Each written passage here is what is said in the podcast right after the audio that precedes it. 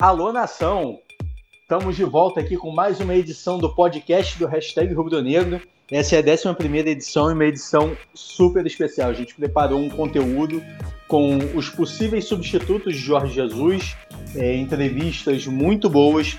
E antes de entrar no assunto, é, eu chamo aqui Alan Abimadi, nosso homem da informação, sempre muito bem informado.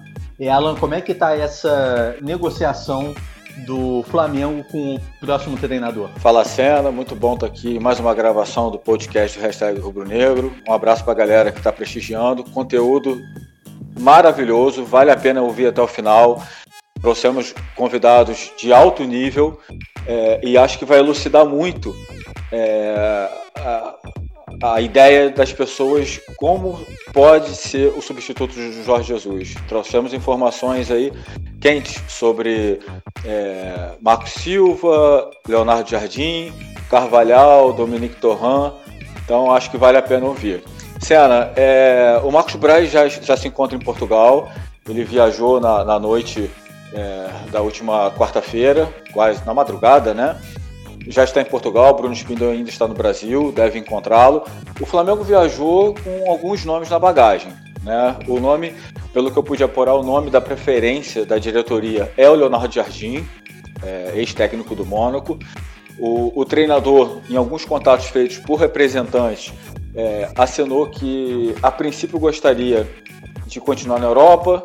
É, ele tem o nome ligado em alguns clubes, por enquanto especulação, mas o Flamengo ainda pretende fazer um contato mais direto conversar e, quem sabe, convencer o treinador de vir para o Brasil. Paralelamente a isso, também avançou um pouco a conversa com o Carvalhal, é, através de, de, alguns contatos de representantes. O Carvalhal teria dado um retorno positivo sobre a possibilidade de, de vir para o Brasil. Lembrando que ele quase foi contratado pelo Red Bull Bragantino em janeiro, é, a, só não deu certo por conta de, da multa rescisória da, da, rescisão de contrato com o Rio Ave, que o, o, Red Bull acabou não pagando e ele acabou continuando lá. Mas então ele já teve essa ideia de vir para o Brasil. É um técnico que, que demonstrou interesse. O Flamengo provavelmente também vai conversar para saber as ideias, o que ele pensa, o, o que ele pretende assim como vai, deve acontecer com, com o Domenech Torren, né, o ex-auxiliar do Guardiola, que deu algumas entrevistas é, recentemente fa é, falando que conhece bem esse time do Flamengo, que tem vontade de trabalhar em uma grande equipe, botando o Flamengo entre essas grandes equipes. É, tem o aval do Rafinha, que trabalhou com ele no bairro de Munique, junto com, com o Guardiola, né, porque o Guardiola foi treinador. E e o próprio Domenech Torren falou que já tem algumas pessoas no Brasil vendo esse assunto. Então, como foi feito é, em outras oportunidades, quando o Braz foi para o mercado para tentar contratar jogadores do Flamengo, ele viaja primeiro para Portugal, onde é, é o quartel-general, né, vamos dizer assim, do Braz na Europa. É, lembrando a negociação do Balotelli, que o Braz ficou em Portugal e na hora que teve que se reunir com o empresário do Balotelli, ele foi até Mônaco e depois voltou para Portugal e, e, ele está repetindo essa estratégia agora atrás do treinador. Não quer dizer que o treinador esteja em Portugal. Ele pode dali se deslocar para outros países da Europa.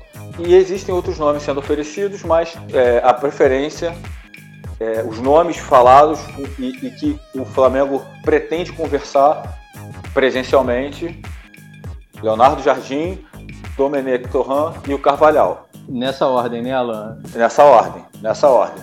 O Leonardo Jardim, pelo que eu pude apurar, é o nome de preferência da diretoria. Mas ele tem essa questão. É, vamos lembrar que, por conta da pandemia, os campeonatos europeus estão terminando agora.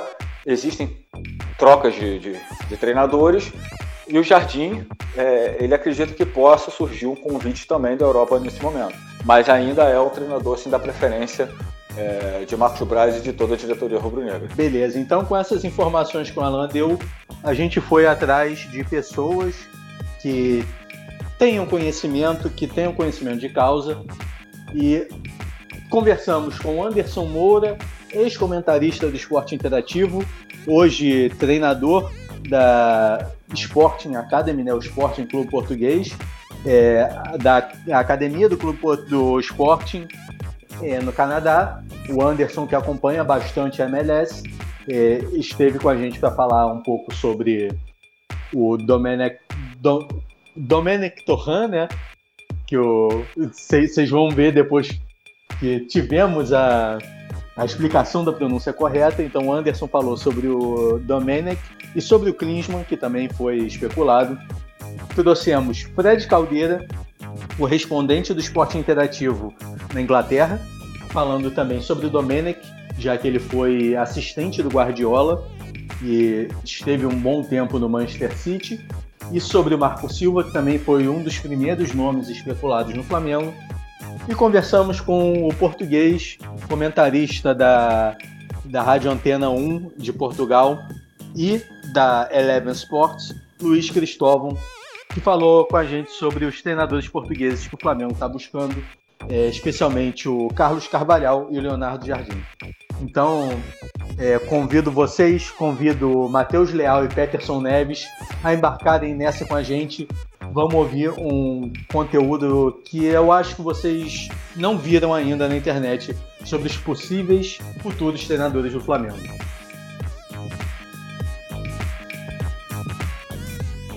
Bom, e como a gente prometeu, temos aqui hoje Anderson Moura, ex-comentarista do esporte interativo. O Anderson hoje está morando no Canadá. É, é, um dos maiores seguidores do futebol com cacafiano. E aí, Anderson, tudo certo? Conta aí pra gente um pouquinho sobre quem é você. tudo beleza, Renato, Alain, Matheus, é, Peterson. E quem mais estiver ouvindo também, é, trabalhei no, com o Renato no esporte interativo, né? No Brasil trabalhei com jornalismo por oito anos. Daí surgiu a oportunidade de, de vir para o Canadá. Estou no Canadá morando há quatro anos. É, aqui, é, meu, meu, meus trabalhos com jornalismo são mais de freelancer mesmo, mas aqui eu treino, né? Trabalho na, na Academia de Base do Esporte de Portugal, que eles têm academias de base espalhadas pelo, pelo mundo todo. Eu trabalho aqui na de Toronto. Já treinei o sub-14, o sub-12 e infelizmente graças a essa pandemia do, do, do, corona não sei com qual categoria de idade vou trabalhar, vou descobrir em breve, mas as coisas estão muito nebulosas ainda. E agora estou com um novo projeto né, do, de podcast, o Tempo de Bola. Depois que vocês ouvirem esse, tá? Não, vamos, vamos parar de ouvir esse aqui agora, mas depois desse você pode procurar lá Tempo de Bola Cast nas redes, ou só tempo de bola nos agregadores. Tô, com, tô eu, Otávio Neto, Fernando Campos e Otávio Rodrigues. É semanal, toda segunda a gente grava e solta terça, ali mais ou menos na hora do almoço. Galerinha boa. Vou, a gente inclusive vai deixar aí no, o link na, na descrição do podcast para vocês acessarem lá o tempo de bola. A galera sabe bastante de futebol, futebol internacional, futebol brasileiro, sabem de tudo de futebol. E Anderson, você que tem acompanhado bastante a MLS, o que, que você pode falar um pouquinho sobre o trabalho do Domenech Torrent no New York City? Olha, é, é um bom trabalho, bom mesmo. É, é, a gente só tem que tomar um pouco de cuidado quando a gente fala, é, quando a gente vai procurar números, né? Porque os números eles podem enganar um pouco, pro bem ou pro mal.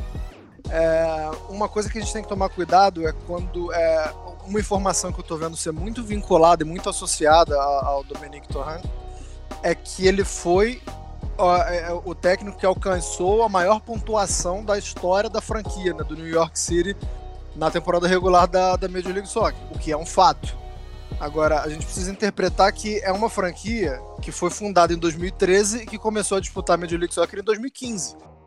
Então, assim, são cinco anos de franquia. Ele ter conseguido a, a, a pontuação histórica da franquia pode não ser muita coisa. É, foi, foi um bom trabalho, o, o nível de, de, exibição agradava, e a gente pode falar um pouco mais disso profundamente depois. Mas é só pra gente tomar esse cuidado de, de não se apegar a fatos assim sem, sem analisar muito. É, e, e, esse é o principal fato que eu tô sendo que eu tô sendo que eu tô vendo ser levantado, né? Quando você fala dele, fala assim, não, pô, e, e o próprio Guardiola usou isso, né? O Guardiola que é amigo do cara, malandro, já, já usa isso como um, um, é um bom cartão de visitas, né? Você falar isso, mas eu acho que, que a gente tem que se aprofundar um pouquinho mais. O Anderson falou dos números, é, tem até aqui os números dele levantados pelo SofaScore, que foi, foram 60 jogos à frente do New York City, 29 derrotas, é, 29 vitórias e 16 derrotas. Então esse número de, de derrotas aí um pouco alto também chama atenção. Eu acho que a galera tem, tem se apegado um pouco nesse número e não pode ser assim como o Anderson falou, né? É, só, só para o Anderson saber aqui rapidinho, né? O Matheus Leal é o nosso homem dos, dos números. O cara tá sempre bem munido aí dos números para poder falar. Os números não mentem. Fala aí, Peterson, tem pergunta pro Anderson? Ô Anderson, a gente, baseado no, na aspa do, do Guardiola, né? De que eles têm uma filosofia até parecida com agressão na bola, marcar a saída, defender bem. É, o, o torcedor rubro-negro acabou se empolgando, né? De, pô, a gente tá trazendo um, um mini Guardiola, né? Uma cópia do Guardiola. É, o que que é que difere é, o Torrent do Guardiola, por exemplo? É, eu acho que pelo fato dele trabalhar num time, num time que não é gigante, né? Porque assim, quando você trabalha como auxiliar no Bayern, no Barcelona ou no Manchester City, você não tem muita possibilidade de experimentar as coisas, né? É, durante os jogos. A pressão é muito grande, a busca por resultados é muito grande, você sempre tem que montar um, mostrar um alto grau de competitividade. E eu acho que no Nova York ele se permitiu experimentar. É, chega chancelado por, por todos esses anos de trabalho com Guardiola, é uma liga de menor pressão, é, não existe um resultado tão. É, uma, uma pressão tão grande assim por playoffs, claro que existe, mas não, não, não se compara à, pressão que, que ele encarava nos outros clubes. Então, é, o Dominique ele botou, ele experimentou muitas variações táticas, muitas. É, eu até fiz uma anotação aqui, olha, ele, ele usa 3-4-3, não na mesma proporção, tá? É, tem algumas, algumas dessas formações aqui foram usadas talvez em um ou dois jogos só. Mas 3-4-3, 4-2-3-1, 4-3-3, 3-4-1-2, 4-3-1-2, 4-1-3-2, que é a tática que o Jesus gostava muito, foi utilizada um jogo só pelo Dominic Torrent no, Nova, no New York City, 4-1-4-1 e 5-4-1. Então, assim, ele se permitiu usar bastante coisas. Às vezes foi forçado a usar, né, por questões de desfalques e lesões, mas eu, eu, eu percebi, assim, que, que era muito bacana. É, uma, um dos pontos positivos de acompanhar o New York City era você ver que talvez ele se adaptava ao rival no jogo ou que ele gostaria de experimentar algumas coisas no jogo. Então eu, eu gostei bastante disso. Algumas, algumas funções e alguns pontos da filosofia eles estavam muito claros em todas as formações. É, é um time agressivo, era um time agressivo. É, e não sei se foi o Matheus que falou do número de derrotas aí, também é, é preciso colocar num contexto que é uma liga mais equilibrada, né? Que inclusive até os, os times que lideram ou que fazem boas campanhas eh, são times que sofrem bastante gols. Então, quando o pessoal for, for analisar o número de gols marcados e sofridos, é importante a gente colocar no contexto a, a Major League Soccer. É um campeonato que tem muito 3 a 2 4 a 3 é, as próprias contratações de grandes nomes na Major League Soccer, elas são sempre focadas os designated players, né, que são aqueles caras que fogem do teto salarial, são 90% das vezes para o meio, uh, para o setor ofensivo do, do meio campo ou para o ataque. É, o, o, americano gosta desse entretenimento no esporte. Então, assim, não adianta a gente tentar tirar isso do contexto quando a gente, quando a gente analisa o, o trabalho dele de achar que o time sofria muito gol, que ele perdia, porque eu acho que é algo é, intrínseco à liga, né? Eu acho que é algo natural à liga, mas falando sobre o trabalho dele, é uma agressividade muito grande é, no, no, terço final. É, a gente se acostumou com o Jorge Jesus a um futebol é, um pouco mais associativo no Flamengo, de muita movimentação, não é muito o que a gente tinha no New York. É, até porque, trabalhando 11 anos com o Guardiola, é, é bem, mais, bem mais provável que a, a, a filosofia que, que o Dominic Torran segue seja a do ataque posicional e não de movimentação. Tinha um cara né, nesse time do New York City que tinha liberdade para se movimentar por onde queria, que era o Maxi Morales, o Renato que acompanhou uh, o Campeonato Argentino durante muito tempo, vai lembrar dele no Racing, no Vélez, jogou na Atalanta também, o pequenininho, né, tem menos de 1,60m, ele tinha essa, essa liberdade e, e esse poder de criação é, em qualquer lugar do, do, do, do ataque. O resto do ataque não tinha. Então, assim, a gente já vê uma diferença se ele fosse comparado ao Jorge Jesus, por exemplo ao, ao, Flamengo do Jorge Jesus, né? Onde a gente vê o Gabigol saindo muito, o Bruno Henrique rodando, a Rascaeta, cada jogo pode jogar uma posição, Everton Ribeiro a mesma coisa. É, não é uma coisa que o, que o Dominic Torran mostrou no, no New York City, com exceção do Maxi Morales. É, o Anderson é o Alan aqui, bem-vindo ao, ao, podcast do Hashtag Rubro Negro, né? É, vou fazer um 3 em 1 para você, mas tudo curtinho. A primeira, eu não sei se você chegou a ter alguma informação do, do Dominique Torrent é, antes da, dele virar auxiliar do, do, do, Guardiola, porque muita gente não sabe, né? É, que muita gente leva o, o Dominique Torrent apenas como auxiliar do Guardiola, mas que eu acho que é legal deixar claro para a galera que está ouvindo que ele era treinador antes, já tinha essa experiência como treinador. A outra, você fez uma análise aí muito legal sobre, sobre o Peterson perguntou sobre o estilo parecido com, com, com Guardiola e acabou comparando também com o estilo do Jorge Jesus. É, e na minha visão, acho que a maior preocupação é, seria essa, seria mudar o, o, o, estilo de jogo do Flamengo, porque é um time que está encaixado. E principalmente no Brasil é difícil a gente ter um time assim encaixado e que ao mesmo tempo consiga jogar de forma ofensiva e forma bonita, né? Que dê prazer de, de, de ver jogar. É, o que, que, você acha que se o, se o Dominique é, é, Torrente acabasse, é, se ele for escolhido pela diretoria do Flamengo, você acha que o impacto dentro do, do, do, elenco, em cima do trabalho do Jesus, você acabou de citar algumas características distintas, né?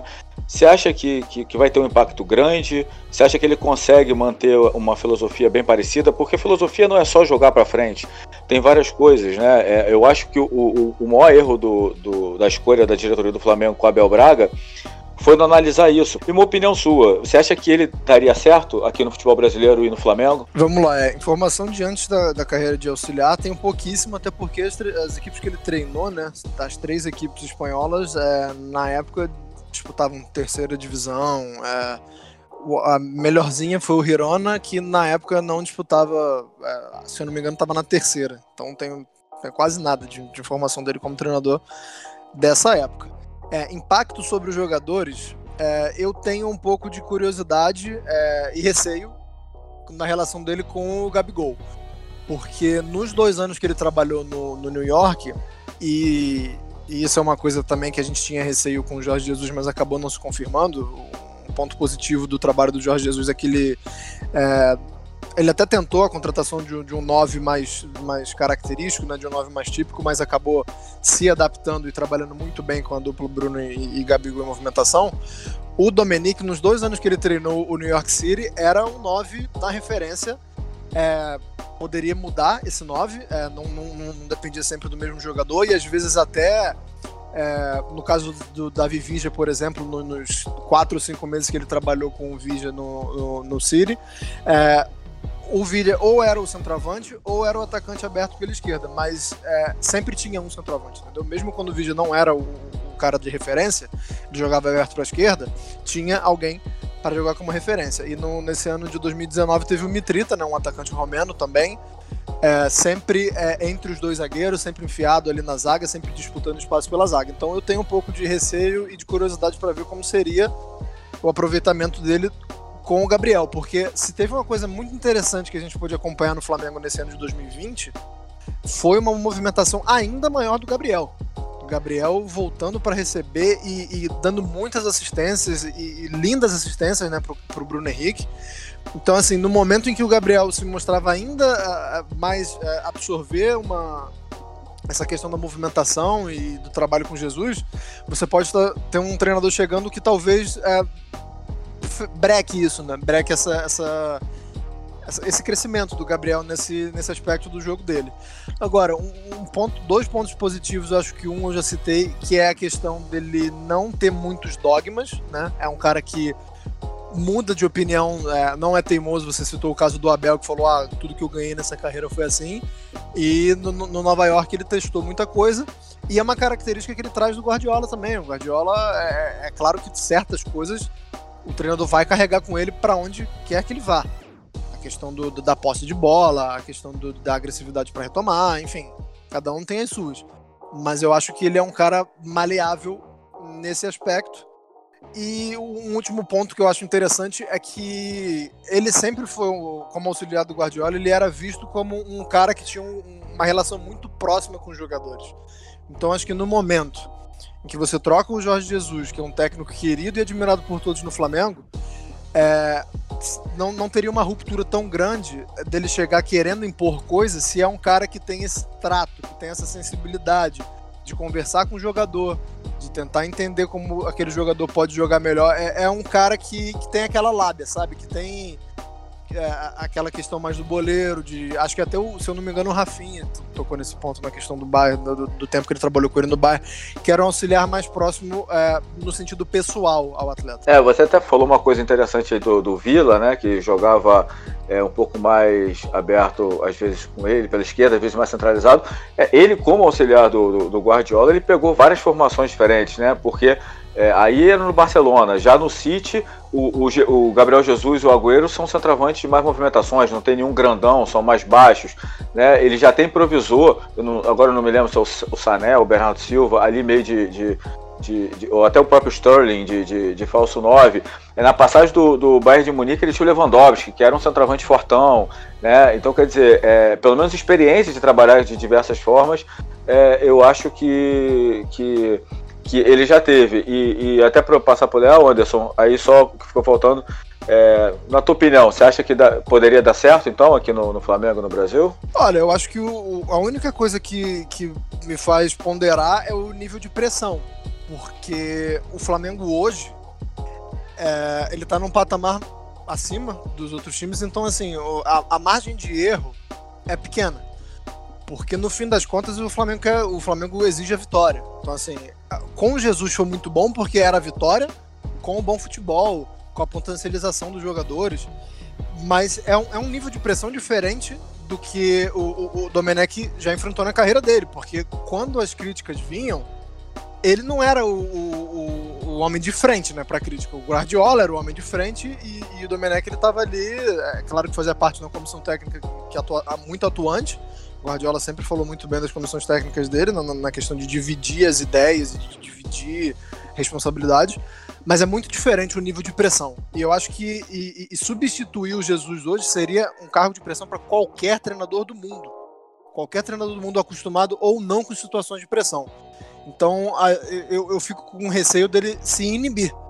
De talvez ele, ele optar por não fazer algumas mudanças ou, ou fazer. Ou, ou, enfim, não não seguir suas próprias filosofias por um grau de inibição pela pressão. Agora, fora isso, é, taticamente e nesse, nessa questão de gestão de grupos, eu acho que ele está preparado. Beleza. A questão da pressão, eu acho que a gente até chegou a debater em outro podcast, que eu, eu ainda falei que hoje, caso Jesus saísse, o que acabou se confirmando, uh, assumir é, ser treinador do Flamengo seria a pior profissão do mundo.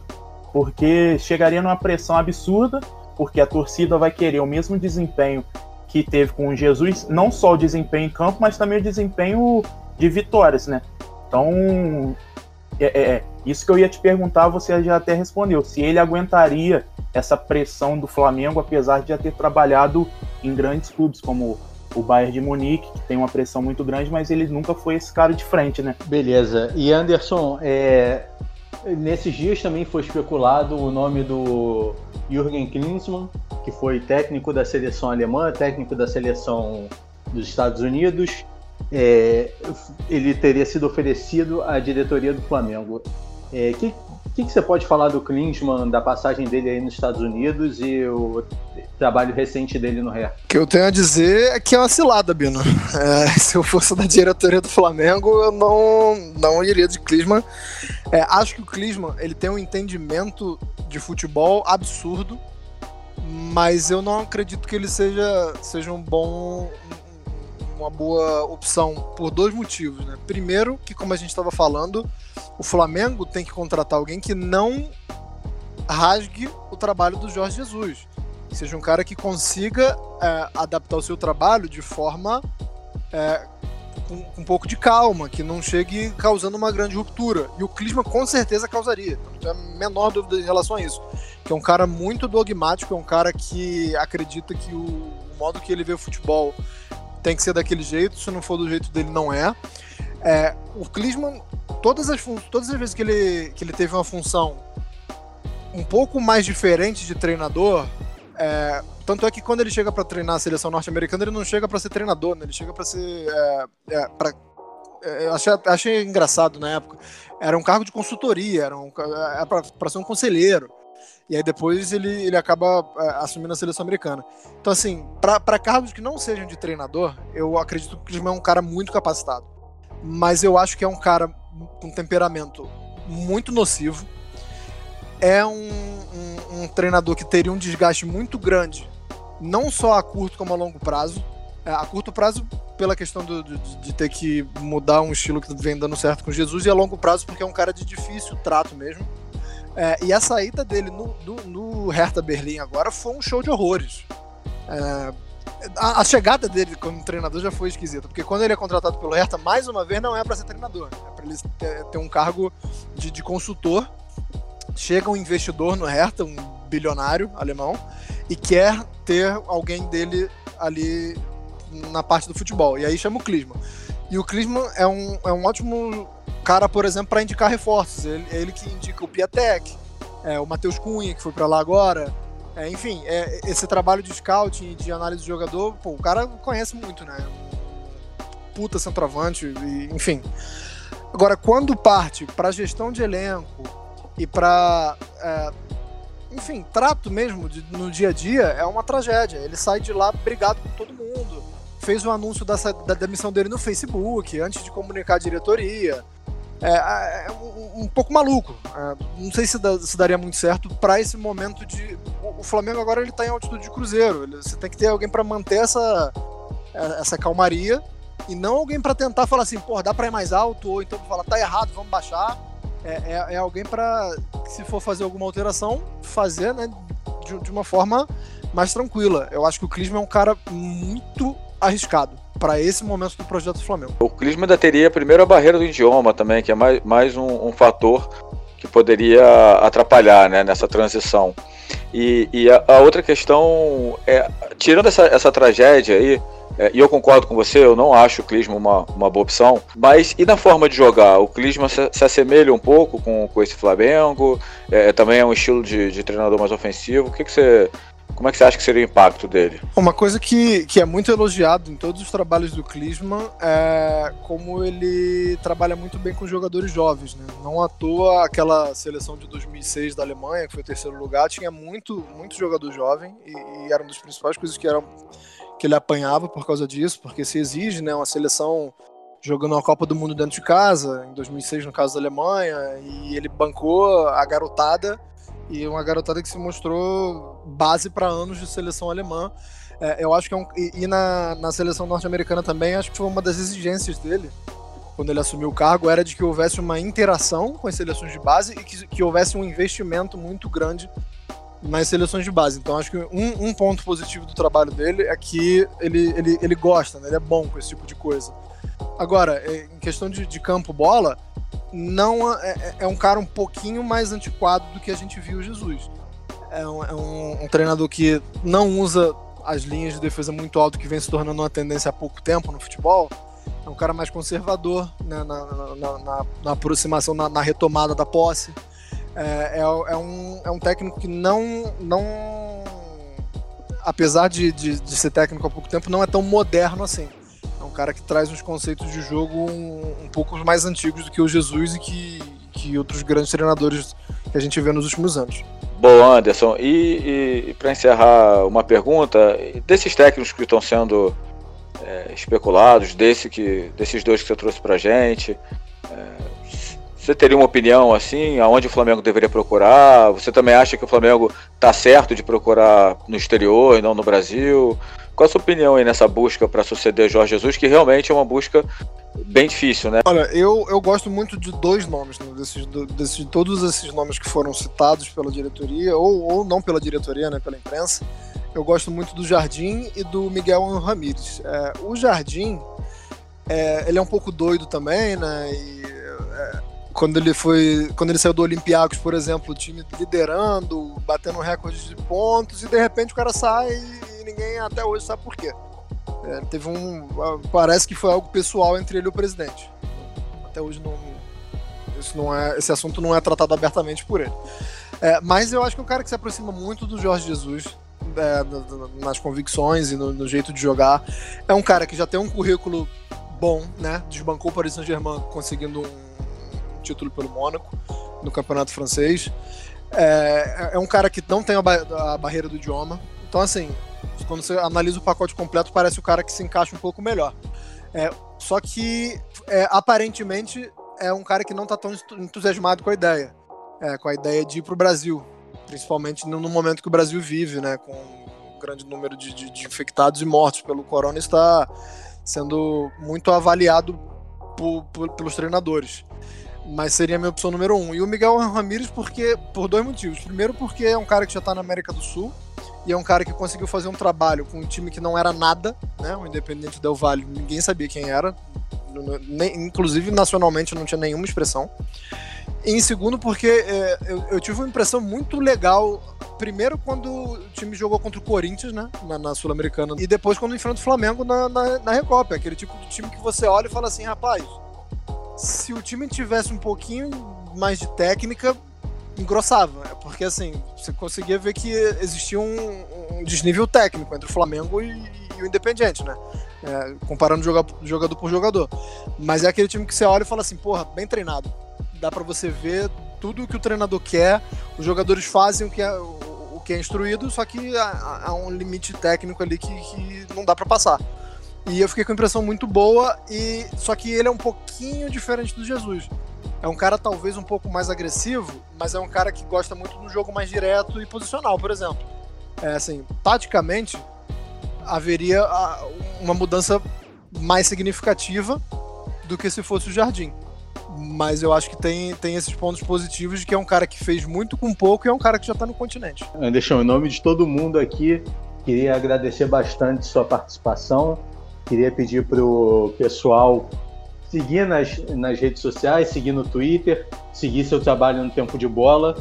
É, seguir no Tempo de Bola tá bom, gente, que no Twitter eu só falo merda mesmo, mas no Tempo de Bola E, cara, brigadão aí pela participação e porta aqui tá sempre aberto para você.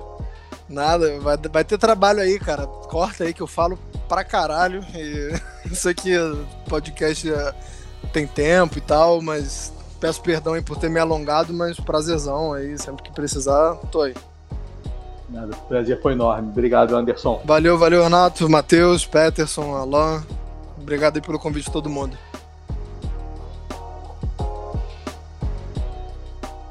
Bom, depois de conversar com o Anderson Moura, trago aqui mais um amigo que fiz no Esporte Interativo. É uma, das, uma das melhores pessoas conhecidas no jornalismo, Fred Caldeira, correspondente do Esporte Interativo na Inglaterra, em Manchester. Fala, Fred, prazer enorme te receber aqui. Pô, Renatão, que isso. É... Prazer é o meu ter, ter, ter, ter esse convite de todos vocês e especialmente de voltar a falar contigo, né? A gente nessa correria da vida acaba é, ficando muito tempo sem se falar, mas o carinho é o mesmo, né? E, e, enfim, estou feliz de, de estar aqui falando com vocês e mais uma vez obrigado pelo convite, tá? Recíproca é verdadeira também.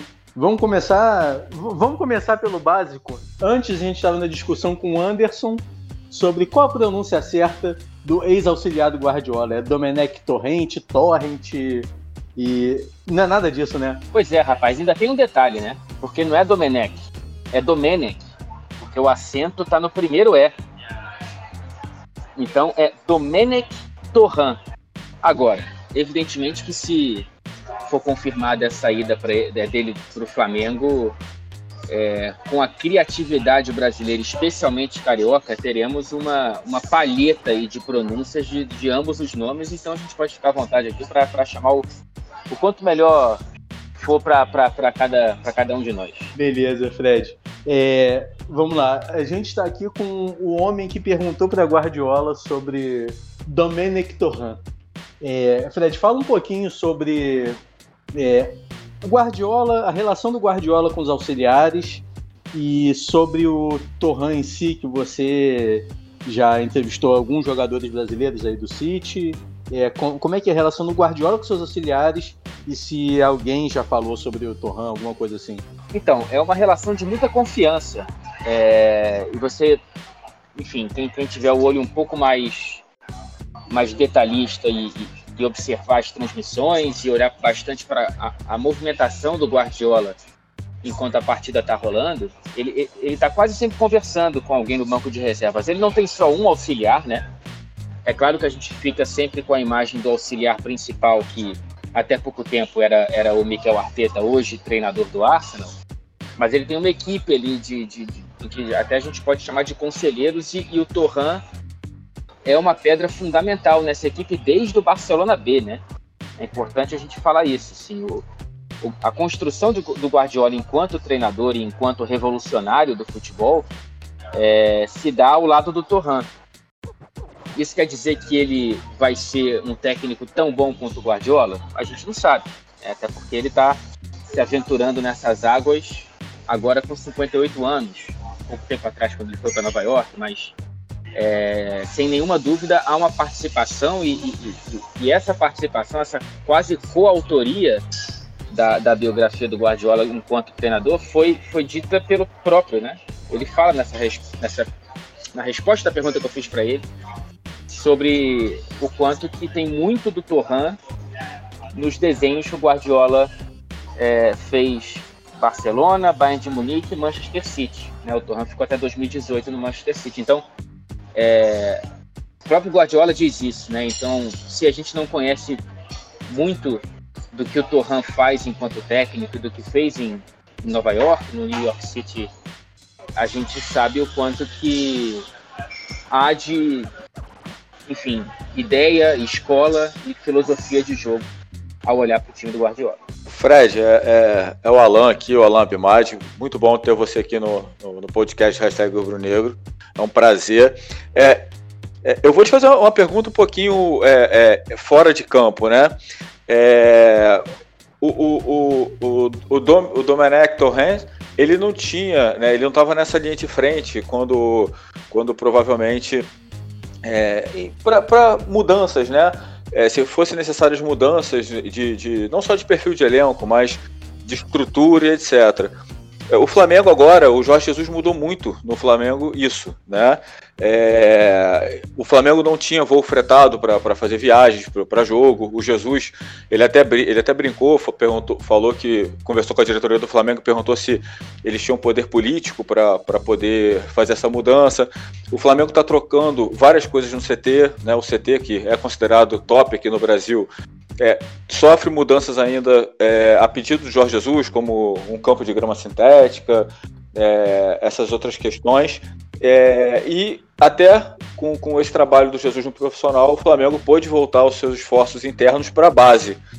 Então, como é que talvez essa experiência do, do, do Domenech Torren com, com Guardiola, tanto desde o do Barcelona B, né, é, naquela escola onde tinham vários jogadores jovens, é, depois com a passagem no, no, Bayern, que já é, já é um clube que contrata mais, né, apesar de revelar bastante, né, vira e mexe aparece um, um, um, um garoto promissor ali no, no Bayern, e agora no Manchester City também, que tem uma estrutura é, monstruosa. Como é que é essa experiência, de repente, do, do, do Domenech Torren com, com Guardiola, você acha que pode é, ajudar o Flamengo como Jesus vinha ajudando também? Eu acho que depende muito da postura da própria diretoria do Flamengo, é, do quanto que eles vão dar essa, é, é, essa carta branca, né, pro, pro Torran, caso esse acerto venha se concretizar é, tanto quanto eles deram para o Jesus, porque se você olha para o Guardiola aqui no Manchester City, ele, ele vai para a quinta temporada é, inédita, né, que ele nunca ficou cinco temporadas em nenhum clube, nem mesmo no Barcelona. E, e, é um sinal muito claro do quanto ele se sente à vontade aqui, e grande parte dessa sensação de conforto do Guardiola vem da carta branca que a diretoria, que o clube dá para ele, de mexer é, não só horizontalmente na, na, na, questão do futebol, mas verticalmente no clube inteiro, inclusive na categoria de base. O Manchester City hoje tem muito é, na ideologia da base é, do que tinha e do que tem La Masia, né, que é, que é a academia do Barcelona. É, existe uma ideologia vertical. Né, o que a gente vê o time do Manchester City jogando o molequinho de 8, 9, 10 anos está treinando na base. É, é, claro que não vai ser tão natural como é no Barcelona, porque o Barcelona faz isso há muito tempo. antes mesmo do Guardiola. Mas a gente vai ver o resultado disso, é, principalmente se o Manchester City continuar fazendo o que faz mesmo após a passagem do Guardiola, a gente vai ver o resultado disso em alguns anos, né? A gente já vê o Phil Foden aí, que é um garoto da base, falando a mesma língua de um Davi Silva. Então, é, é, acredito que isso também venha da comissão do Guardiola, do Tite, é, do Ferran, que são caras que fazem parte da diretoria do Manchester City e que trabalharam com Guardiola no Barcelona, e o próprio Domenech pode ser é, um pensador por trás dessas questões. É, não sei o quanto que ele tem de autoria direta, mas certamente faz parte das ideias que ele, que ele julga serem, serem corretas. E, e, e acho que a gente pode projetar, sim, é, algo similar né, esse olhar para a categoria de base, para a filosofia de jogo vertical no clube inteiro, caso esse acerto venha se concretizá-lo. Ô Fred, aqui é o Peterson, é prazer em receber aqui no nosso podcast. É, uma das questões que pegam nessa nova decisão de treinador do Flamengo é sobre um, um treinador que tem a condição de lidar com estrelas, né? E a gente falando do Torren, a gente sabe que ele trabalha com é, jogadoras do primeiro escalão no Manchester, trabalhou né, no Manchester City. É, conta pra gente o que, que você tem de história de, de, desse bastidor do Torran com os atletas do City, era positivo? Os atletas viam ele como um, um braço direito mesmo do Guardiola? É, era um, um, perfil mais paisão? É, tem como contar isso pra gente? Fala, Peterson. Cara, o, existe uma característica é, bastante. É, acho que pode-se dizer marcante do Torran no trabalho aqui no Manchester City, que é a descrição. É, muito pouco se ouviu falar dele, é, muito pouco se reportou sobre, sobre o, que, o que de fato ele fazia aqui no dia a dia, né, qual é o estilo dele de fato, mas é, do pouco que eu consigo é, é, pincelar aqui da minha memória, eu lembro de, nas entrevistas que eu fiz com jogadores brasileiros sobre outros assuntos, é, alguns deles, e acho que principalmente o Fernandinho, é, citarem nominalmente o Torran quando elogiando o trabalho da comissão técnica e do Pep Guardiola e a transformação e tudo mais. Então, assim, é, é, muito difícil a gente pintar um quadro de como é o Torran no dia a dia, e, e mais especificamente ainda nessa questão do, do lidar com as estrelas, mas eu acho que a gente pode pintar um esboço do Torran ao olhar para o retrato do Guardiola.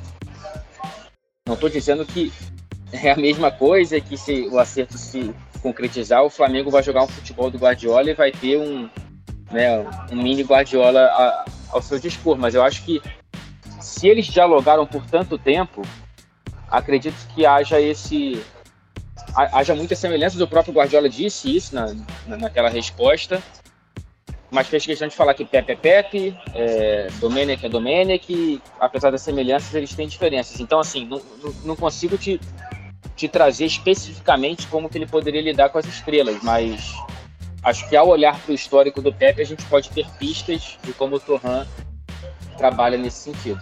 Fala Fred, Matheus Leal aqui, muito prazer ter você aqui no podcast. Valeu, Matheus. Como você disse aí do, do Torran, e tem essa característica do, de trabalhar com Guardiola, é, você acha que ele pode chegar no Flamengo e influenciar também não só o time profissional, mas as categorias de base, mudando o estilo de jogo, adaptando é, o estilo de jogo do profissional às categorias de base pro, pro jovem chegar já adaptado ao profissional, assim como faz o Guardiola? Não, é, como, como eu disse antes, acho que depende da, da disposição, da, da liberdade que a diretoria vai dar para ele caso esse acerto se confirme. É, é, porque, porque, de fato, o Guardiola implementou no Manchester City muito do que ele viu, principalmente no Barcelona. Não sei o quanto que ele conseguiu isso no Bayern de Munique. Tenho a impressão de que ele foi um pouco mais é, restringido no Bayern do que ele é aqui no Manchester City, na clube no qual ele manda e desmanda. Então, assim, é, depende muito do, da profundidade é, desse, desse projeto, né, que pode, pode, ser, pode ser desenhado entre Flamengo e Torran. É, pelo, que, pelo que parece, não tem muita pressa pelo acerto. Marco Braz, Marcos Braz está aqui na Europa conversando não só com o Torran, então acredito que isso pode ser posto na mesa, porque também tem outra, outra questão. É, não me parece que o Torran seja do perfil de um cara que vai ficar um ano. Né? Eu não, não consigo imaginar, assim, por mais que no, no New York City ele, ele tenha ficado só dois anos, entre aspas, quando a gente pensa em projeto a longo prazo, integração de categoria de base e tudo mais, ele ficou dois anos trabalhando na, na MLS, né? Não sei o quanto que ele poderia olhar para o Brasil com um pouco mais de, de longevidade, mas de qualquer forma, acho que depende muito da conversa dos dois lados. Seria interessante ter essa expectativa, porque de fato é, é, é uma característica do trabalho do qual o Torran foi coautor junto com o Pep Guardiola nos três clubes por onde eles passaram. Grande parte elogia o Jesus principalmente pela mudança na forma de jogar do Flamengo, né? Que é uma, foi, ele conseguiu botar um time que era mais estático para um time de intensa movimentação, pressão lá em cima, um time bem ofensivo. É, e quando surgiu é, o interesse do Benfica no Jesus, quando começou -se a especular possíveis substitutos, um dos nomes é, muito destacado como a princípio eram os favoritos e que perdeu força foi o Marcos Silva, né, que passou pelo Everton, não teve uma passagem assim muito boa. É, e logo depois, o que foi dito é que o Marcos Silva perdeu força por ter características bem distintas ao Jesus. É, caso o Marcos Silva, que a, também a princípio a, a notícia que, que, a gente tem aqui prioriza continuar na Europa, assim como o Leonardo Jardim, mas que o Flamengo, no caso do Leonardo Jardim, o Flamengo ainda tentaria insistir um pouco, é, que seria o nome teria prioridade. Mas o Marco Silva, pelo que você viu do Everton, é, foge bastante da característica que, do, do, Flamengo, do Jorge Jesus. Então, acho que o Marco Silva ele teve duas passagens bem diferentes aqui, aqui na Premier League, porque quando a gente olha para o Watford, até por conta das pretensões em relação ao Everton, ele, ele chega ao Watford e mesmo com uma porcentagem de vitórias não muito, não muito grande na Premier League, ele consegue um trabalho interessante jogando de uma forma interessante. Ainda acho que é bem diferente da forma que o Jesus é, comandou o Flamengo e, e, o estilo de jogo que ele implementou no Flamengo, mas é, é, tinha tinha um futebol de intensidade, até porque é uma característica bem, bem genérica da Premier League, tinha tinha traços ofensivos, até mesmo para um Watford que, que muitas vezes fica sentado na parte de baixo da tabela, mas ele consegue fazer um trabalho interessante, tanto é que ele é, enfim, por mais que ele tenha sido demitido no fim do Watford, ele consegue depois, né, famoso cair para cima, né, ele vai para o Everton. E aí no Everton que eu acho que é a grande o grande o grande, enfim, a grande a, a, a, grande pena assim na, na, na, trajetória do Marco Silva aqui na Premier League, porque de fato ele faz um trabalho bastante medíocre, é, é, porque ele consegue ter bastante dinheiro para investir. O Everton faz investimento gigante em André Gomes, no Richarlison, que, que, é, que é um cara que acompanha o Marco Silva no Watford, né? Pedido do treinador que vai buscar o Richarlison no Fluminense e depois busca é, no próprio Watford, quando ele estava no Everton, é, faz contratações bastante onerosas e acaba tendo um resultado muito pouco diferente do que o Everton estava acostumado quando o Everton quer incomodar o Big Six, que é ser o que, por exemplo, o Wolverhampton foi nessa temporada, que o Leicester já é algumas temporadas, e o Everton não consegue chegar perto disso. É, e o Marco Silva ele fica a primeira temporada muito, muito inconsistente, e aí ele perde é, esses traços mais ofensivos que a gente via ele trazer no Oxford, e parece, e parece um cara muito pouco convicto. Então, eu acho que até falta um pouco mais de. faltou um pouco mais de confiança nas próprias características para o Marco Silva no Everton. E a, segunda temporada é uma tragédia, tanto é que ele é demitido no meio do caminho. E, e, e desde então não sei onde ele quer se recolocar no mercado. Né? O treinador português ele é muito bem visto aqui pela Premier League. Só viu que no Espírito Santo faz no Wolverhampton. Né? Só viu que o Marco Silva fazia até pouco tempo.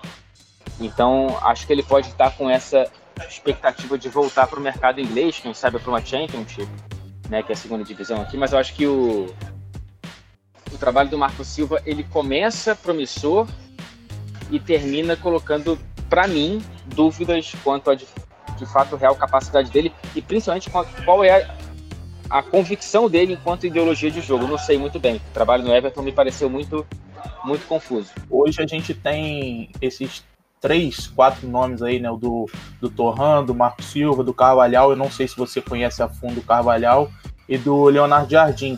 É, o que dá, o que parece assim, vendo de, de vários especialistas, de várias pessoas que acompanham mais, mais de perto esses nomes, é que o, o Marco Silva seria, eu acho que a última opção é, pro, pro Marcos Braz, caso eles fossem o dirigente do Flamengo. Para você também seria assim? Olha, acho que assim, o, o Jardim de fato é o grande nome dessa, dessa lista, né? O, o trabalho que ele fez com o Mônaco recentemente, o Mônaco do Mbappé, do Bernardo Silva, do Mendy, do Fabinho, enfim, acho que é, é uma estrada longa com, com bastante com alguns trabalhos muito positivos do Jardim, né? Então acho que acho que sem nenhuma dúvida ele encabeça essa lista. O Torran ele vem muito pelo que ele fez enquanto coadjuvante, né?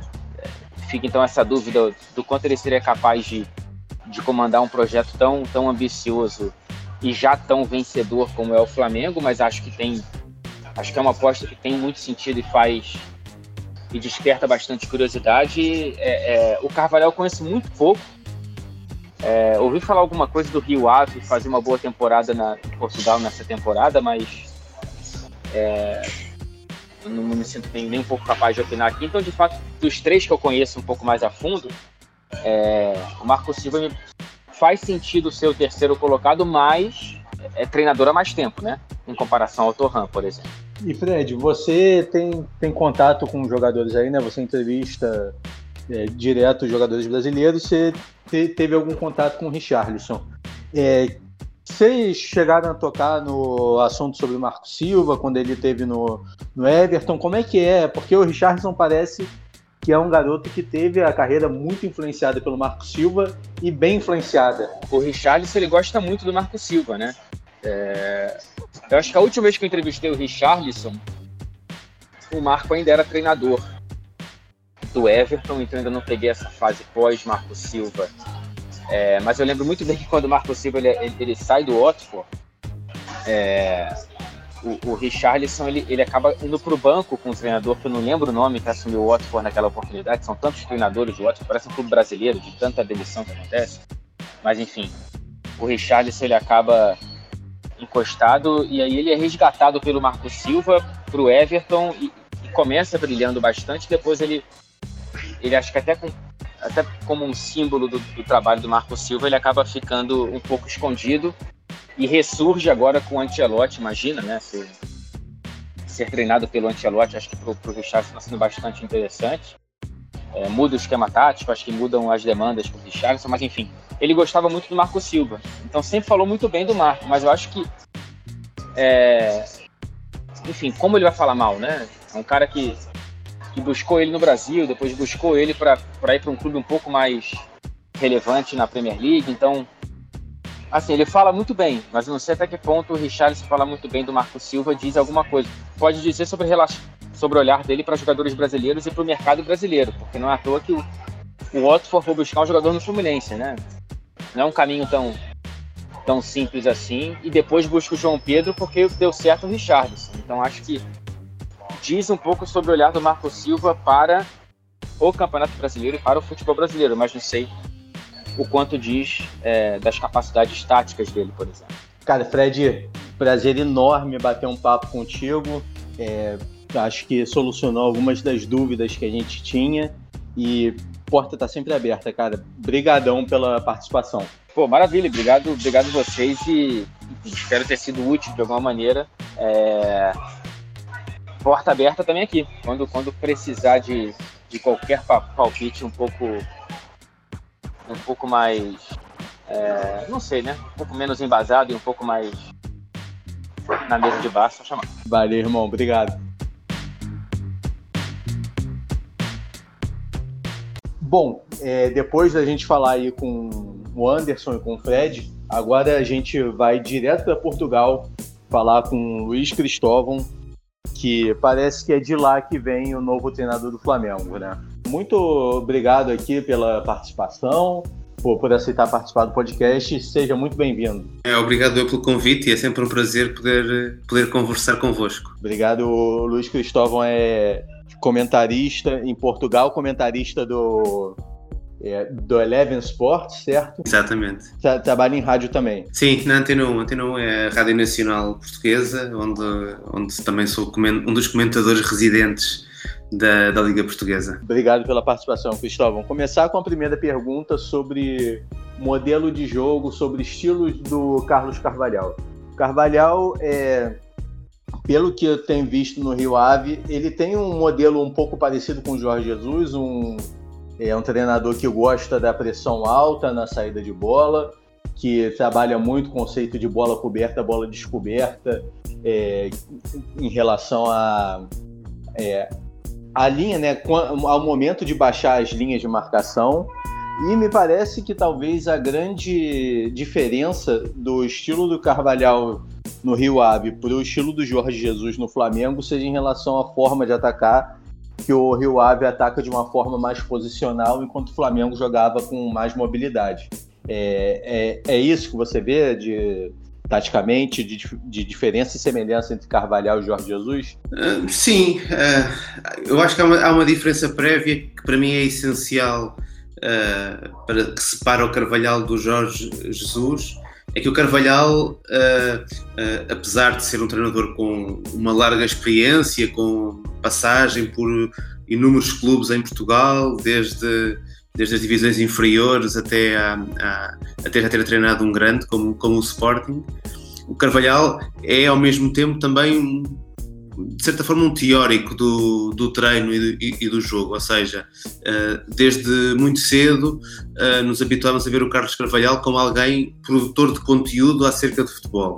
A escrever textos, a publicar livros, eh, sobre a forma como treinava, sobre a forma como via o seu ideal de, de jogo, em que aí marca uma certa diferença com, com, com o Jorge Jesus, porque o Jesus, apesar de ser alguém uh, muito inovador e, e, que tentou sempre estabelecer essa inovação na prática, não é ou nunca foi alguém com essa vontade de estabelecer esses princípios fora das suas equipas. Enquanto Carlos Carvalhal tentou influenciar uh, novos treinadores, jovens treinadores, através da publicação de livros e de, de artigos, o, o, JJ sempre foi alguém mais da prática e de trabalhar dentro do, da sua equipa.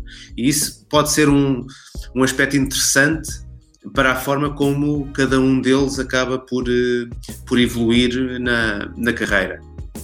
Em termos daquilo que são as ideias de jogo, uh, sim, estabeleceste aí uma boa comparação entre o que será neste momento, ou o que era neste momento o Flamengo do, do, do Jesus e o que é o Rio Ave de, de Carlos Carvalhal. Sendo que, a meu ver, o Rio Ave de Carlos Carvalhal é uma espécie de cereja no topo do bolo da carreira de Carlos Carvalhal, que foi pegando então nessas ideias que trabalha a nível teórico, procurando colocá-las em prática e neste Rio Ave acabou por conseguir conjugar as duas coisas. Por um lado, aquilo que é a sua experiência, e é um treinador que veio mudado da experiência em, em Inglaterra, no Sheffield Wednesday e no, no Swansea, eh, por outro lado, aquilo que é a possibilidade de ter um plantel com muita qualidade, mas com um nível relativamente baixo de pressão. Ou seja, o Rio Ave é um candidato à Europa, mas não é uma daquelas equipas de que,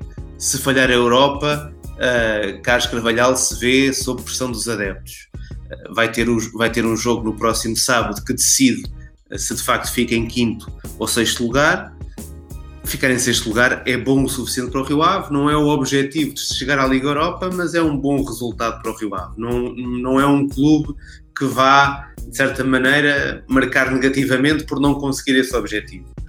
E isso, durante a temporada, acabou por dar aqui uma possibilidade ao Carvalhal de elaborar um conjunto um, em termos daquilo que é a ideia do jogo, em termos daquilo que foi também uma certa evolução da equipa à volta dessas, dessas, dessas ideias, que o, o, transformam provavelmente numa das equipas mais interessantes da Liga Portuguesa desta, desta temporada. Porque, para além daquilo que são os princípios base da equipa de Rio Ave em termos de, de enfrentar o jogo, existem depois uma série de pequenas.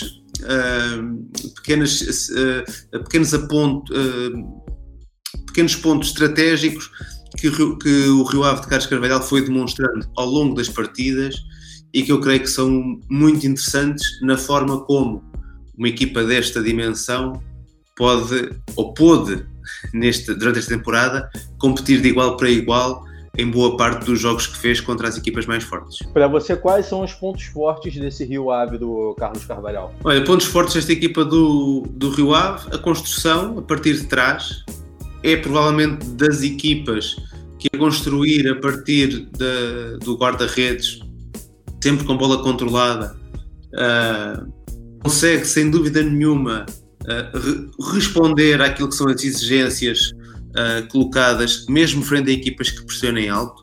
Um Rio Ave sempre muito seguro e sempre muito sensato na forma como gera a bola. Uh, eu tive a oportunidade de fazer alguns dos jogos do Rio Ave em- no estádio e, e dos jogos que fiz do Rio Ave, aqui, a sensação que, que trouxe sempre foi a de toda a gente na equipa sabia o que é que tinha que fazer em todos os momentos.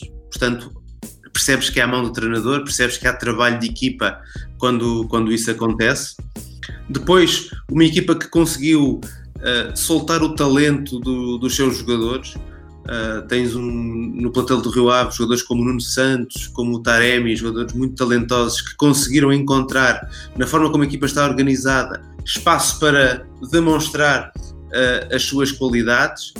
Uh, é uma equipa que tem essa ideia base em termos de futebol ofensivo, de controle do jogo, de controle da posse de bola, sem ser uma equipa daquelas que, e às vezes em Portugal assistimos a isso, é, é, que fazem a confusão entre a posse de bola e um jogo excessivamente lento. Não, o Rio Ave não é assim. É uma equipa que gosta de ter bola, mas sabe acelerar quando, quando, quando necessário. Uh, mas, sobretudo, o facto de ser depois um conjunto que, perante os seus adversários, foi, como te disse há pouco, trabalhando esses pontos estratégicos. Muitas vezes montando uma defesa de 5, uh, utilizando aí a descida de um dos extremos para aumentar a, a, a, sua, a sua linha de, de, defesa, construindo com três, utilizando um dos laterais para essa construção e não o médio defensivo. Uh, o, que, o, que, o que é que isso lhe permitiu? Permitiu muitas vezes que os dois, os dois médios volantes que a equipe utiliza uh, faziam parte da solução em termos de construção a partir de trás e, portanto, uma equipa muito bem apoiada nessa, nessa primeira fase de construção para escapar à tal, à tal pressão de, alta de, de, alguns dos rivais. E eu creio que é por aí, por essa equipa com mão de treinador, com consciência sempre dos momentos do jogo, com esse conhecimento daquilo que pode ser feito para ultrapassar as dificuldades, foi por aí que o Rio Ave se construiu como uma equipa que vai agora entrar na última jornada a lutar pela, pela Liga Europa. Se nesse momento chegasse o Carvalhal, que é, já passou pelo Bessides, que já passou pelo Sporting, mas eu, eu acredito que não tenha passado um tipo de pressão, é, ele vai assumir um trabalho que tá voando, né? Tá muito bem. É, você acha que essa pressão pode é, atrapalhar? Eu não sei como é que você acha pela personalidade do Carvalhal, como ele daria é, frente a essa pressão. E, e, o que, que você acha que ele precisa para dar certo aqui, como deu o Jorge Jesus? Vou, vou começar pelo fim. O que ele precisa e isto uh, adapta-se a Carlos Carvalhal como se adapta a qualquer outro treinador que vá pegar agora na equipa do Flamengo, vão precisar de paciência, porque não só vem uma equipa uh, de, de, viver o, o, melhor ano, se calhar de sempre, não é? Da, da história do Flamengo, uh, e portanto, o, o dia a seguir desse, desse ano é sempre, vai ser sempre muito difícil porque as expectativas estão altíssimas e eu diria que é quase impossível fazer melhor, podes aspirar a fazer igual, mas sabes que é difícil, da mesma forma que sabes que é difícil depois de, um, de ter um treinador como Jorge Jesus, que é um, um treinador de controle total acerca do que se passa na equipa, a, a tendência no dia em que sai o Jesus do Flamengo é que os jogadores que estão relaxem um pouco, olhem para trás, ganhamos tudo a época passada, portanto agora quem vier tem que vir com calma para, para falar aqui com os campeões. E portanto, seja o Carlos Carvalhal, seja qualquer outro treinador, a paciência e a compreensão desse uh, período de um certo relaxamento que, vai acontecer, é inevitável que aconteça, uh, tem que existir. Uh, e, e, isso tem mais que ver com a estrutura da direção e dos adeptos do que propriamente com a escolha do, do treinador em si. Em relação à personalidade de Carlos Carvalhal, eu creio que ele, pela sua personalidade, sendo um técnico muito ambicioso, Uh, muito ciente também daquilo que, são os seus princípios e, daquilo que quer para as suas equipas, eu creio que Carlos Carvalhal está mais do que preparado para, para enfrentar este desafio. É um desafio novo, mas eu creio que seria um desafio de novo também para praticamente toda a gente. Não há propriamente um mercado de treinadores com experiência de substituir uh, outros técnicos em equipas que ganharam tudo, não é? Normalmente não acontece e portanto é um desafio novo, mas olhando para a carreira do Carvalhal, um, passou no Sporting, um clube sempre muito difícil e muito exigente. Esteve duas temporadas no, na, na, Turquia, uma delas no Besiktas, também conhecido pela exigência do, dos seus adeptos e uma espécie de loucura também na forma como se aborda uh, cada resultado semana a semana.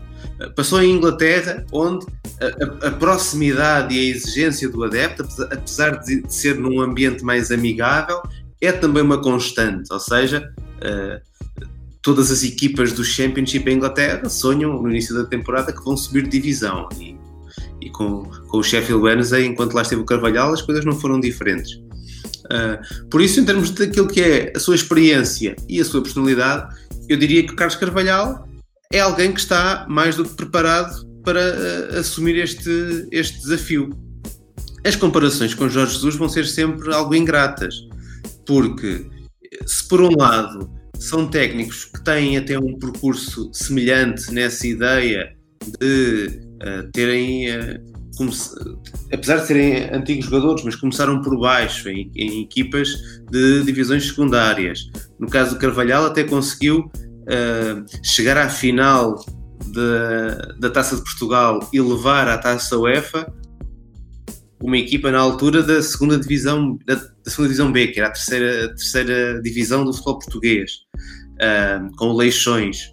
Uh, depois ganhou a taça da Liga com a Vitória de Setúbal. É, é um treinador que teve os seus sucessos uh, de grau a degrau. Uh, Falta-lhe chegar a este nível onde está o Flamengo, que foi onde o Jorge Jesus chegou quando, quando entrou no Benfica. Agora, é sempre ingrato se estiveres a comparar alguém que já passou pelo Benfica, que já foi tricampeão nacional, que já teve esse, esse enfrentar da dimensão gigantesca de um clube e que quando chegou ao Flamengo, apesar do desafio exigente, já sabia exatamente com o que estava a contar, Carvalhal não terá isso. Carlos Carvalhal provavelmente tem personalidade, tem a experiência e tem até a oportunidade, porque vem de uma época muito boa no Rio Ave, para fazer um bom trabalho. Luiz, prazer, Matheus Leal. É... Aqui, muito desde, a, desde o início da especulação do Carvalhal, muito tem se falado que ele pode ser um Jesus sem grife, vamos dizer assim. É um Jesus que precisa dessa. É, é um técnico que precisa de um time como o Flamengo para alavancar sua carreira. É, você acha realmente isso? É um Jesus é, 2.0, vamos dizer assim? Eu, eu, acho que Jorge Jesus está uns degraus acima de Carlos Carvalhal. Uh, portanto, não será a mesma coisa.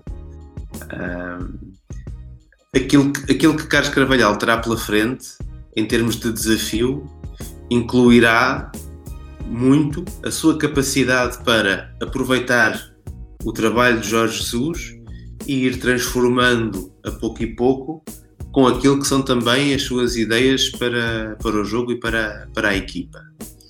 Uh, agora, se Jorge Jesus, na última década do futebol português, foi alguém que transformou uh, ativamente, ou pelo menos um dos treinadores que transformou ativamente uh, a forma como se pensa o jogo e como se joga na Liga Portuguesa, e, e se calhar nesta última década, Jesus no Benfica, no Futebol Clube do Porto, André Vilas Boas com Vitor Pereira, que, que foi seu adjunto e que o sucedeu, serão os três nomes que podem estar nesse, nesse, nesse pódio.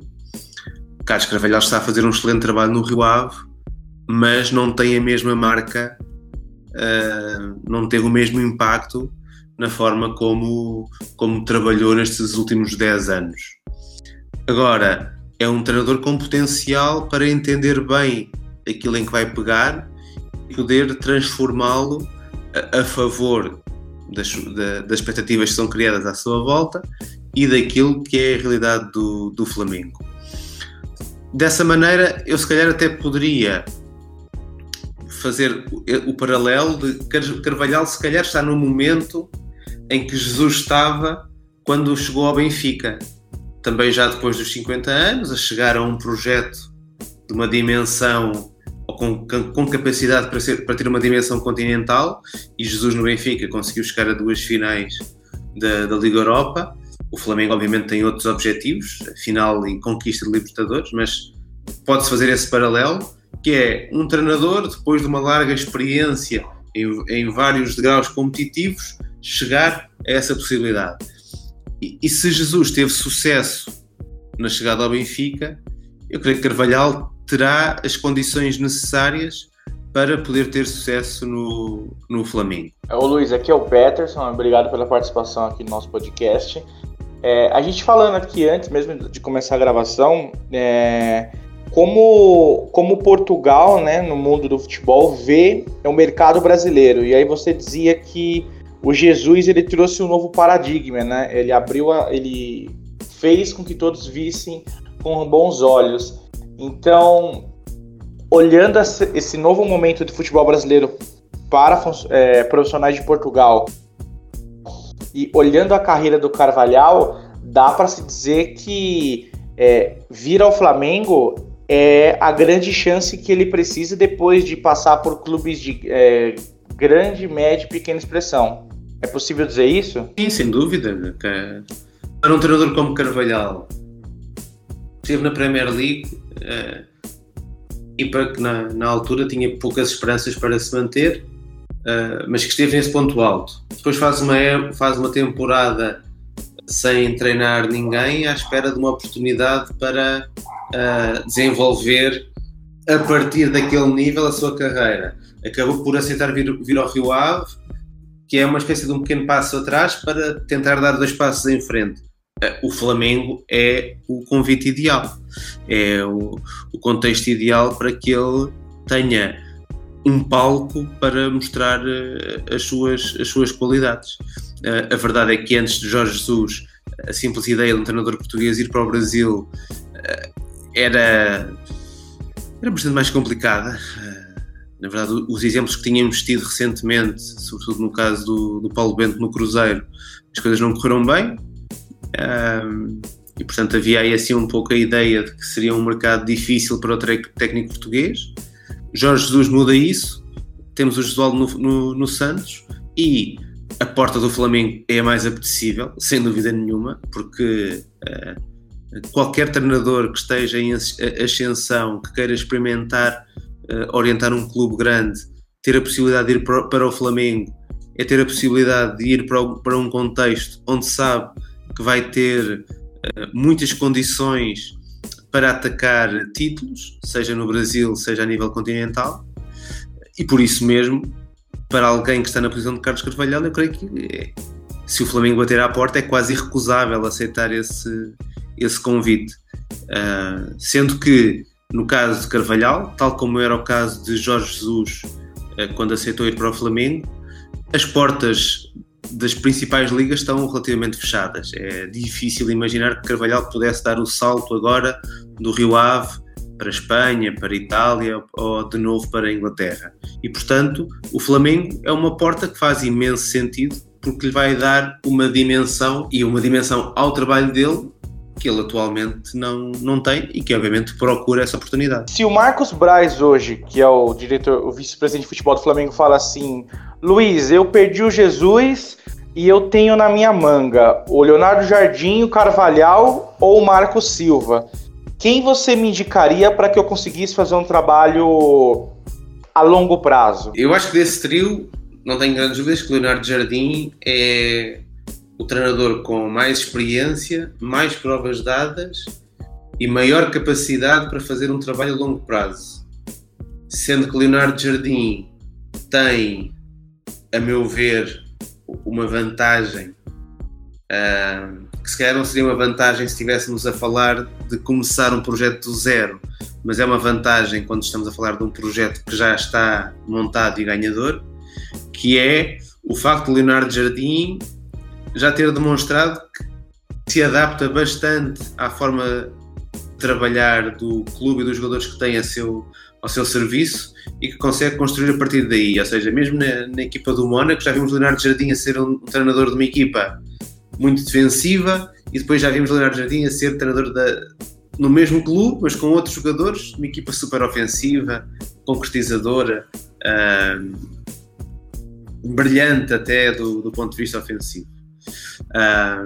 mas Leonardo Jardim não só está muito bem na, no, no, no momento da, da, sua vida um, depois da passagem pelo, pelo Mónaco, não, não tem que aceitar nenhum trabalho que não tem exatamente as condições que ele achar necessárias para dar seguimento à, à sua carreira, como também um pouco em termos de personalidade dele e da, da forma como, como ele olha para, para o jogo, creio não sentir propriamente essa necessidade de ir para um grande clube de dimensão mundial, mas se calhar ser mais adepto de ir para um contexto onde possa fazer o, o seu trabalho de, de, maneira um pouco mais, mais tranquila.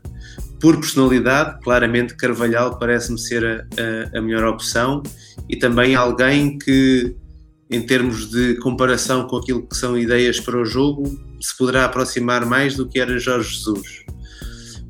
Um, Marco Silva não, não, não teve uns últimos anos muito, muito felizes em, em Inglaterra, uh, apesar de, de ter, uh, num primeiro momento, conseguido algum, algum currículo e algum estatuto, a sua passagem pelo Everton não, Everton não terá sido tão, tão feliz quanto, quanto ele esperaria e, e acredito que esteja à procura também de um projeto que lhe dê algumas garantias de poder reforçar a sua imagem enquanto um técnico de, de nível Premier League.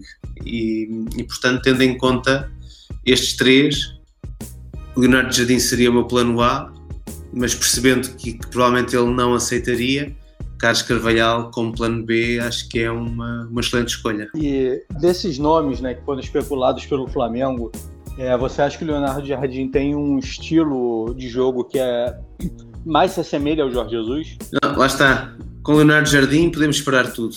Uh, acredito que o Leonardo Jardim, com os mesmos jogadores de Jorge Jesus, provavelmente iria conseguir colocar a equipa a render aquilo que Jorge Jesus uh, colocou. Uh, sendo que, creio que também acho que todos nós sabemos que a situação do Flamengo uh, atual e até por, por, esta, por esta questão em termos dos direitos televisivos pode não ser tão confortável a nível financeiro como, como vinha sendo neste, neste último ano e portanto pode haver aqui a necessidade de venda de alguns, alguns jogadores e de introdução também de, de novos jogadores no, no, plantel e aí eh, acredito que Leonardo Jardim fosse alguém com a capacidade para uh, abordar um novo Flamengo com as condições que, que, lhe, fossem, que lhe fossem entregues. Um, mas também sabemos que isso é um risco, não é? Uh, ou seja, depois do, do ano de todas as maravilhas, ter que entrar no ano da realidade é um risco para quem pegar na, na equipa. E se calhar o Leonardo Jardim não está no momento da sua carreira para, para correr outra vez esse risco, já ocorreu no Mónaco. Uh, talvez por isso mesmo ele, ele vá passar essa oportunidade no, no, no, atual momento. Luiz, até pegando esse gancho da tua última resposta sobre a questão de, de facilidade do Leonardo Jardim de adaptação, se o Leonardo Jardim ele tem um, um, estilo próprio ou se realmente o estilo, ele não tem um estilo só de jogo, né? uma formação, ele costuma variar. Se a gente pegar trabalhos anteriores do Jesus, ele, ele, ele normalmente jogava com um centroavante, um avançado, né? É, mais fixo, como o Oscar Cardoso, É, e no Flamengo, ele pediu muito a contratação de um avançado dessa, com essas características ano passado, mas o Flamengo não conseguiu trazer. Trouxe esse ano o Pedro. E ele conseguiu, com muito sucesso, botar é, o Gabigol, que não é esse tipo de, de, avançado que o Jesus preferia, com sucesso imenso, né? Fazendo dupla com o Bruno Henrique. Então, eu, queria, eu gostaria de saber Primeiro que você falasse um pouco da forma de jogar do, do, do, Leonardo Jardim, se é uma forma mais fixa ou com essas variáveis. E se o Leonardo Jardim, até o Carvalhal e, o Marco Silva, se eles têm também essa capacidade de adaptação, né, de adaptar jogadores, ou se é, é uma forma mais fixa, né, mais, mais parada, mais estática. Olha, uh, de facto o Jorge Jesus eh, no Flamengo, tendo em conta as qualidades dos jogadores disponíveis no, no plantel, uh, foi, de certa maneira, obrigado a repensar um pouco daquilo que era a, a sua estrutura base preferida e mudar de maneira a aproveitar os jogadores que tinha, que tinha disponíveis. Uh, nessa, nesse tipo de situações, eu creio que quer o Leonardo Jardim, quer o Carlos Carvalhal serão capazes de fazer o mesmo. Ou seja, se chegarem ao Flamengo e tiverem exatamente o plantel que está neste momento uh, disponível, adaptar as suas ideias às qualidades que uh, existem dentro do, do, plantel e dos seus jogadores e uh, com isso trabalhar a partir dessa, dessa nova base. Aí estamos a falar sobretudo daquilo que são as, as qualidades de, dos bons treinadores e eu acredito que quer o Carvalhal, quer o Leonardo Jardim são dois bons treinadores e que estarão atentos e conscientes dessa, dessa necessidade de, de, de mexer um pouco a, as coisas uh, ou, ou, mexer um pouco aquelas que são as suas ideias base para aproveitar os jogadores que têm têm disponíveis. Bom, Luiz, é, queria agradecer enormemente sua participação. Não foi, não foi nem uma entrevista, foi uma aula praticamente. É, é, solucionou assim todas as dúvidas que a torcida do Flamengo tinha em relação ao futuro treinador e que provavelmente vai ser um português e bem provavelmente vai ser o Carlos Carvalhal. Acho que em nome, nome de toda a equipe aqui queria te agradecer pela participação e as portas estão sempre abertas. Muito obrigado, Luiz. É, obrigado eu. É sempre um prazer poder falar sobre, sobre futebol e, e espero que, que seja realmente um treinador português que, que acabe por, por ir para, para o Flamengo, para quem sabe daqui a, daqui a uns meses voltarmos a falar acerca dos novos sucessos que, que, a equipa vai conseguir. Tomara, acho que esse é o desejo nosso e de mais outros 40 milhões de brasileiros.